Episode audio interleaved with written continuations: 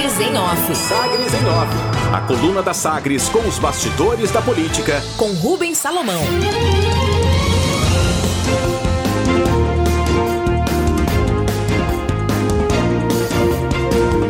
Operação policial às vésperas da eleição anima a oposição em Aparecida de Goiânia. Enquanto aliados do prefeito Gustavo Mendanha do MDB criticam a politização da Operação Falso Positivo, deflagrada nesta semana pela Polícia Civil, candidatos que fazem oposição na cidade passaram a usar as suspeitas para atacar a atual administração.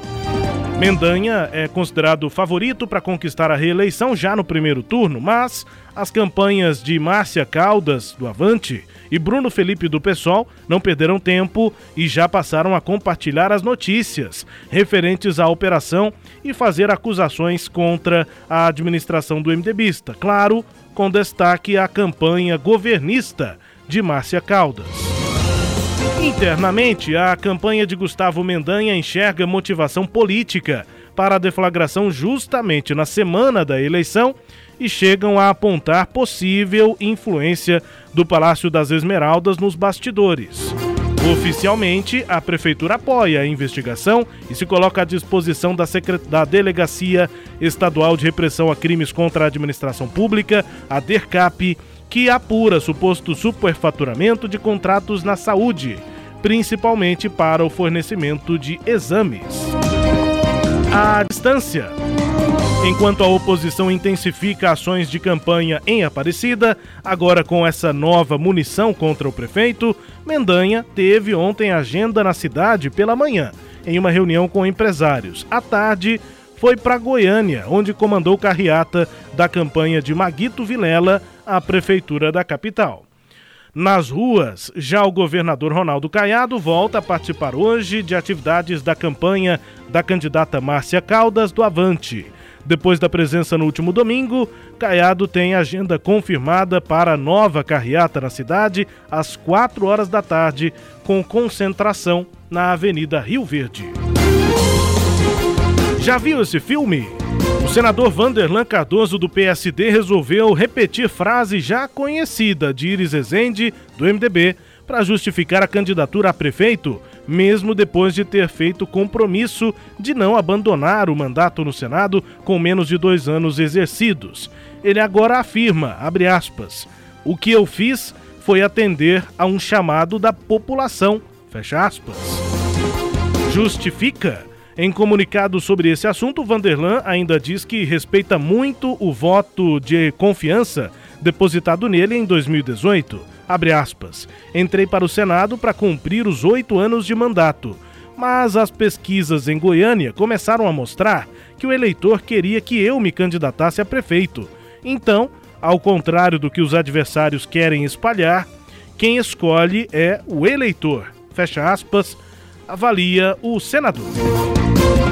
Aliado, enquanto recebe ataques dos bolsonaristas Major Araújo do PSL e Gustavo Gaia do DC, Vanderlan foi questionado pelo jornal Hoje e disse que receberia com o maior prazer um possível vídeo de apoio do presidente Jair Bolsonaro. Lideranças ligadas ao presidente, no entanto, avaliam como pouco provável a entrada do presidente na campanha em Goiânia. Pagamentos. A Secult, Secretaria de Cultura, anunciou mais um pagamento, agora de 4 milhões de reais, do saldo remanescente do Fundo de Arte e Cultura de 2018. Os editais contemplam projetos aprovados, adaptados para o ambiente virtual por conta da pandemia. No total, já são 5 milhões e 700 mil reais liberados para o setor cultural desde o início da pandemia ao voto. Enquanto o prefeito Iris Ezende, do MDB, avisa auxiliares que deverá votar no primeiro horário, às 7 da manhã, no Colégio Marista, neste domingo, dia 15, o governador Ronaldo Caiado do DEM deve acompanhar o voto de Vanderlan Cardoso no Jardim Novo Mundo e depois da primeira-dama Gracinha Caiado no Colégio Externato São José, antes de ir votar lá em Nova Crixás. Mínimo alento enquanto luta contra as dificuldades financeiras e por um programa de equilíbrio fiscal dos estados em Brasília, o governador Ronaldo Caiado comemora nas redes a boa notícia na economia goiana. O estado registrou até agora o maior crescimento do país em 2020 na indústria. A pesquisa industrial mensal regional do IBGE mostra que o setor industrial de Goiás registrou crescimento acumulado de 2,5% em setembro. Ficou em primeiro lugar no ranking nacional. A pesquisa considera o acumulado deste ano na comparação com o mesmo período de 2019. Na prática, a comunicação do governo está à caça de boas notícias nesse ano de 2020. Destaques de hoje da coluna Sagres em Off, Cileide Alves. Rubens, é, esse episódio de Aparecida de Goiânia é, me fez lembrar 2018, né? Uma semana antes das eleições, a Polícia Federal e o Ministério Público desencadearam a Operação Cash Delivery, prendeu o Jaime Rincon, que era o homem forte de Marconi Perillo, uma semana depois estava perdida as eleições para o então candidato a senador.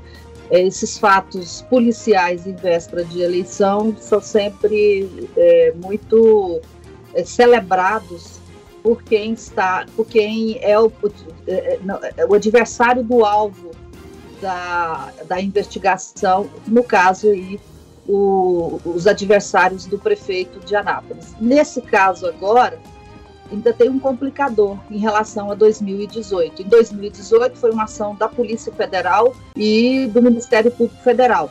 É, portanto, não eram órgãos que tinham, teoricamente, interesse em fazer oposição ao então candidato é, Marconi Perillo. Agora, o, quem faz a ação é a polícia do estado de Goiás, né? Uma polícia ligada ao governo e aí fica sempre essa dúvida de que se foi uma houve ou não uma motivação política na escolha da data. Eu não digo que na investigação em si, mas na escolha da data para desencadear a operação. Eu acho que não é o adequado.